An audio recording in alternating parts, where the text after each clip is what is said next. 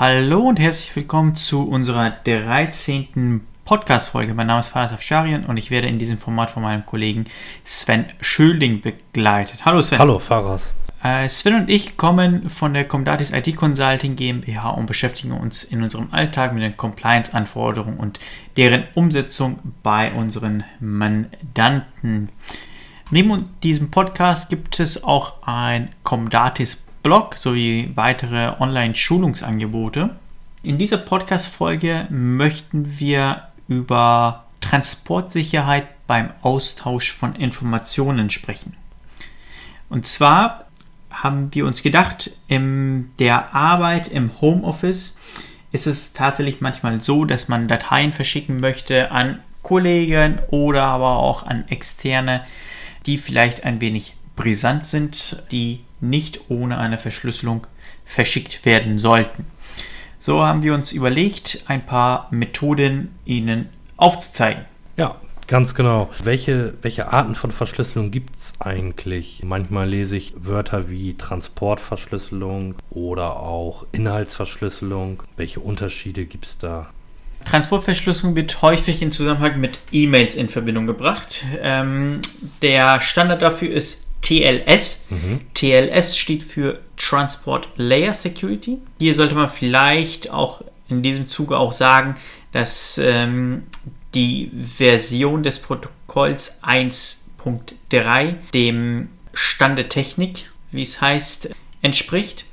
Bei TLS werden die E-Mails für den Transportweg sichergestellt. Das heißt, der Übertragungskanal wird verschlüsselt, aber nicht die Mail per se an und für sich. Mhm. Also ist das die Transportverschlüsselung, wenn man so will. Ganz genau, ganz genau.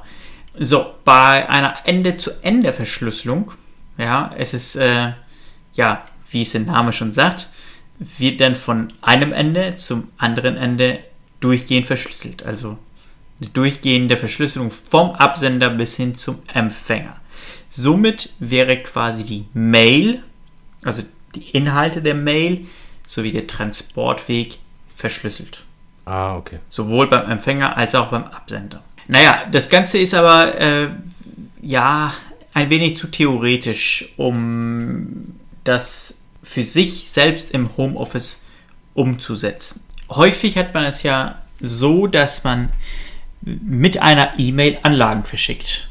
Und diese mhm. Anlagen, beziehungsweise in, in den Inhalten der Anlagen verbirgen sich meist so diese, diese vertrauenswürdigen Informationen.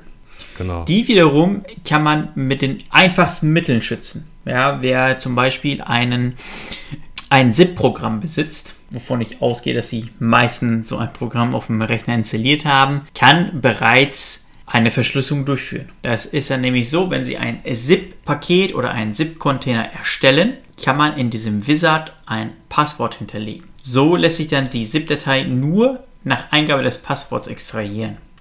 Ja, anders kann man die Datei einfach nicht öffnen, beziehungsweise die Inhalte nicht öffnen. Wie würde das in dem Prozess funktionieren? Das heißt, ganz einfach, man verschickt eine E-Mail mit der verschlüsselten ZIP-Datei und teilt dann dem Gegenüber das Passwort mit, um den ZIP-Container öffnen zu können. Das heißt, ich, Sven, schicke dir eine ZIP-Datei mit dem Passwort 123 mhm. und teile dir das Passwort per SMS beispielsweise mit.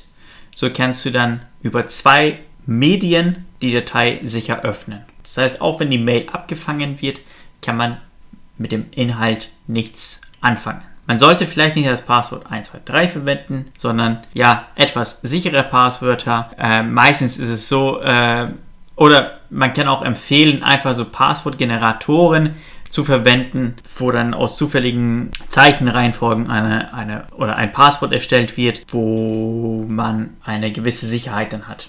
Eine weitere Variante, um Dateien sicher auszutauschen, Informationen sicher auszutauschen, ist der Einsatz einer Private Cloud.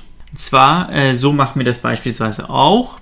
Wir haben beispielsweise eine Private Cloud, wo wir die Dokumente, die wir beispielsweise für den Kunden fertig machen, bereitstellen, mit dem Kunden ein Passwort abstimmen und ihm dann den Link zu dieser Private Cloud zukommen lassen. Das Ganze ist charmant, weil sich so eine Private Cloud auch relativ einfach und schnell durch die IT implementieren lässt. Mhm. Hat einen gewissen Vorteil. Mein E-Mail-Postfach bzw. das E-Mail-Postfach meines Gegenübers läuft nicht so schnell voll, wenn ich ihm dann zehn Dokumente äh, zuschicke. Es bleibt äh, recht übersichtlich und häufig hat man ja auch so ähm, die Server konfiguriert, dass ähm, E-Mails nur in einer gewissen Größe empfangen werden können. Sei es, wenn ich dir jetzt wenn eine E-Mail schicke mit 25 MB Anlagen, mhm, ja. bekommst du die Mail gar nicht. Genau. Ne? Diese Problematik umgeht man einfach, indem man die Dateien woanders ablegt, den Link freigibt, mit einem Passwort versieht und freigibt und das Passwort dann dem Gegenüber zukommen lässt. Man kann das wiederum so machen, dass man ein Passwort mit dem Kunden oder mit dem Gegenüber am Telefon oder vor Ort abstimmt. Äh, man kann das so machen, dass man das, wie vorhin schon erwähnt, per SMS einmal das Passwort dann nachschickt. Man kann aber auch, wenn es ähm, ja nicht anders möglich ist, eine zweite E-Mail, eine separate zweite E-Mail verschicken mit dem Passwort. Ja. ja so mache ich es häufig weil ja vielleicht auch die, die Mobilfunknummern mir gar nicht bekannt sind. Genau. Wenn ich vor Ort, vor Ort bin beim Kunden, was jetzt leider durch Corona nicht der Fall ist, mache ich das häufig auch so, dass man dann im Termin schon bereits ein Passwort abstimmt und das Passwort man dann halt in dem Projekt dann verwendet. Ah, ja, das ist clever. So ist es dann halt relativ sicher. Die Postfächer, die sind entlastet. Man hat eine zentrale Anlaufstelle für die Dateien. Nachteil ist, dass man ja wieder, ja, ein Verzeichnis hat mit Dateien, die man ja im besten Fall dann zweimal hat. Also man hat es einmal bei sich selbst auf dem Server oder auf dem Rechner und dann nochmal in der Cloud. Da sollte man meines Erachtens eigentlich so vorgehen und sagen, okay, die Cloud ist eigentlich nur als Übertragungs- oder ja, als Übertragungstool zu sehen. Mhm, ja. Nach x Tagen lösche ich dann die Sachen einfach raus. Ja. ja also die Dateien, die auf, dem, auf der Cloud liegen, sollten dann nicht bearbeitet werden, sondern einfach nur als Transportdatei gesehen werden. Äh, wie schon gesagt, das lässt sich halt recht schnell durch die IT umsetzen und ist eine sichere Methode. Die Dateien sind auf den eigenen Servern. Genau. Was man vielleicht auch immer wieder hört, ist das Wort PGP. Man liest, wenn man so sich mit, mit E-Mail-Sicherheit und so weiter befasst, immer wieder etwas über PGP-Schlüssel. Sven, magst du denn dazu vielleicht ganz kurz was sagen? Ja, das ist korrekt. Äh, das ist mir öfter schon aufgefallen bei den Datenschutzaufsichtsbehörden.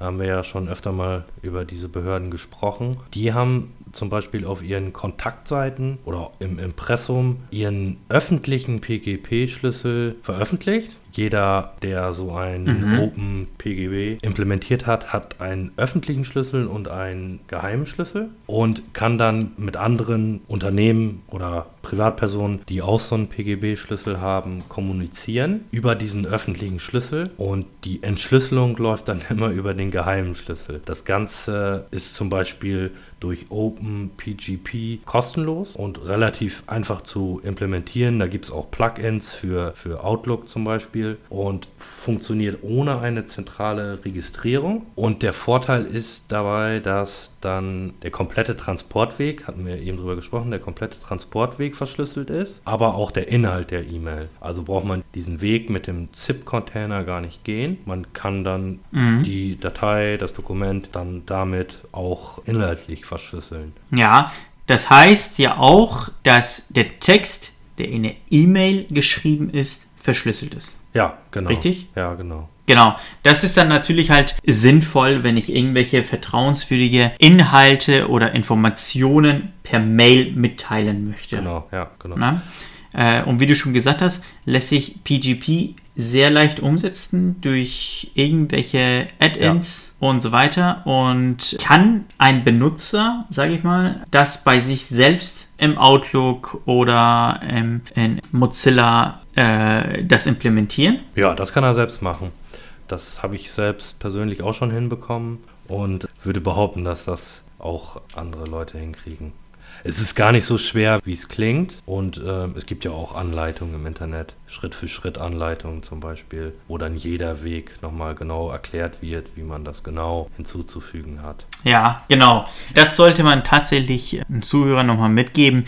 Oder an vielen Stellen werden Beschreibungen sehr komplex formuliert, aber man muss sagen, die Umsetzung ist gar nicht so komplex, sondern eher trivial. Ja, genau. Und wie Sven schon gesagt hat, es gibt diverse Anleitungen, wie man das Ganze dann umsetzen kann. Ich würde es nur jedem empfehlen, weil so eine Mail lässt sich halt auch recht schnell abfangen und manipulieren. Aus diesem Grund, ähm, ja, sollte man sich vielleicht Gedanken darüber machen, was man alles in einer E-Mail packt, ob das vielleicht Sinn macht, ähm, das, was man gerade per Mail schickt, tatsächlich per Mail zu schicken. Oder vielleicht, wenn ich es dann per Mail schicke, dass ich es nicht vielleicht nochmal in wie, wie schon gesagt, in einem ZIP-Container verschlüssele. Und wenn ich dann irgendwelche personenbezogene Daten, sag ich mal, mitteilen möchte, dass ich dann diese Daten in der E-Mail dann beispielsweise, wie Sven schon sagte, durch den PGP dann verschlüssele. Ja. Also es gibt verschiedene Wege. Man muss gucken, was man tatsächlich machen möchte. Wenn man große Dateien verschicken möchte oder wenn man viele Dateien verschickt, dann bietet sich so eine Cloud an. Mhm. Wenn man viele Informationen halt in einer E-Mail packt, dann sollte man die E-Mail verschlüsseln. Äh, TLS, also Transportwegverschlüsselung, sollte eigentlich der Standard sein. Ja. Sollte man eigentlich immer haben. Und die Inhaltsverschlüsselung muss ja, nicht muss, aber darüber sollte man auf jeden Fall länger nachdenken und äh, es dann auch umsetzen. Genau, dann ist mir noch eine Sache aufgefallen. Es gibt ja, jetzt habe ich gerade von, von einer Private Cloud gesprochen. Genau. Die Private Cloud ist ja, ja die private Cloud. Dann gibt es ja noch diverse andere Cloud-Dienste, wie zum Beispiel, ja, der bekannteste ist es Dropbox. Mhm. Ja, so. Der Unterschied ist ja, dass Dropbox, dass sie gar nicht wissen, wo die Dateien in der Dropbox liegen oder wo, wo sich Dropbox halt befindet. Da gibt es diverse Tools, wo man quasi die Dateien ablegt. Dann werden die Dateien durch das Tool dann verschlüsselt und in Dropbox hochgeladen. Das mache ich beispielsweise privat. Das heißt, wenn ich äh, Dateien in, in die Dropbox schiebe, dann schiebe ich die nicht direkt in Dropbox, sondern verwende ein, ein extra Tool dazu. Die Dateien sind dann verschlüsselt. Wenn ich mich dann ganz normal in Dropbox einwähle oder einlogge, dann kann ich die Dateien gar nicht aufmachen. Ich brauche auf dem Zielrechner wieder dieses Tool und kann die Dateien damit entschlüsseln. Hat natürlich den Vorteil, dass auch wenn meine Dateien verschütt gehen, dass dabei nichts passiert, dass sie nicht geöffnet werden können. Hat aber auch einen Nachteil, dass es halt relativ ja, mühselig ist. Mhm, ja. Ja. Äh, Sven, äh, verwend, verwendest du denn auch äh, so ein Tool zum ja, zur Ablage von Dateien im Internet? Ja, natürlich, klar. Hat natürlich auch den Vorteil, dass die Anbieter von diesen kostenlosen Clouds die Dateien nicht durchforsten können oder durchsuchen können nach irgendwelchen Schlüsselwörtern und dann sag ich mal, zielgerichtet Werbung ausspielen können. So wie das ja zum Beispiel auch bei E-Mails oft der Fall ist. Also, immer bei denken, alles was kostenlos ist, ist meistens nicht immer kostenlos. Genau. Man bezahlt wahrscheinlich mit anderen Methoden. Ja, Okay, also, ich fasse mal ganz gut zusammen. E-Mails sollten verschlüsselt werden. Wenn man große Dateien verschickt, sollte man vielleicht darüber nachdenken, ob es tatsächlich Sinn macht, diese Dateien per Mail zu verschicken. Das ist natürlich der einfachste Weg, aber es gibt da bessere Möglichkeiten. Wenn Sie Dateien in einer Cloud ablegen möchten, in einer öffentlichen Cloud, wie zum Beispiel Dropbox, dann sollten Sie ja vielleicht noch ein extra Tool einsetzen, um die Dateien verschlüsselt hochzuladen und entschlüsselt wieder herunterzuladen. Genau, ich äh, hoffe, dass wir mit dem Thema Ihnen das Ganze ein bisschen näher bringen konnten. Wir haben versucht, recht viele Themen innerhalb einer kurzen Zeit ja komprimiert eigentlich darzustellen. Ich denke, das Ganze hat ja ganz gut geklappt. Ich denke, dass jeder sich da was, was mitnehmen kann. Und bei Fragen können Sie gerne auf uns zukommen. Sie finden unsere E-Mail-Adresse auf der Webseite. Sie können auch direkt an info.comdatis.de eine Mail verschicken mit Ihren Fragen und wir kommen dann auf Ihre Fragen dann zurück und nehmen Stellung dazu. Genau. So, dann würde ich sagen, vielen lieben Dank fürs Zuhören. Ja, ich danke auch fürs Zuhören. Wir melden uns das nächste Mal, wahrscheinlich im nächsten Monat, mit der 14. Folge und das Thema steht heute leider noch nicht fest. Das machen wir dann ganz spontan nochmal aus. Bis dahin, bis dahin wünschen wir alles Gute, bleiben Sie gesund, bis dahin Bis dann. und auf Wiederhören. Wiederhören.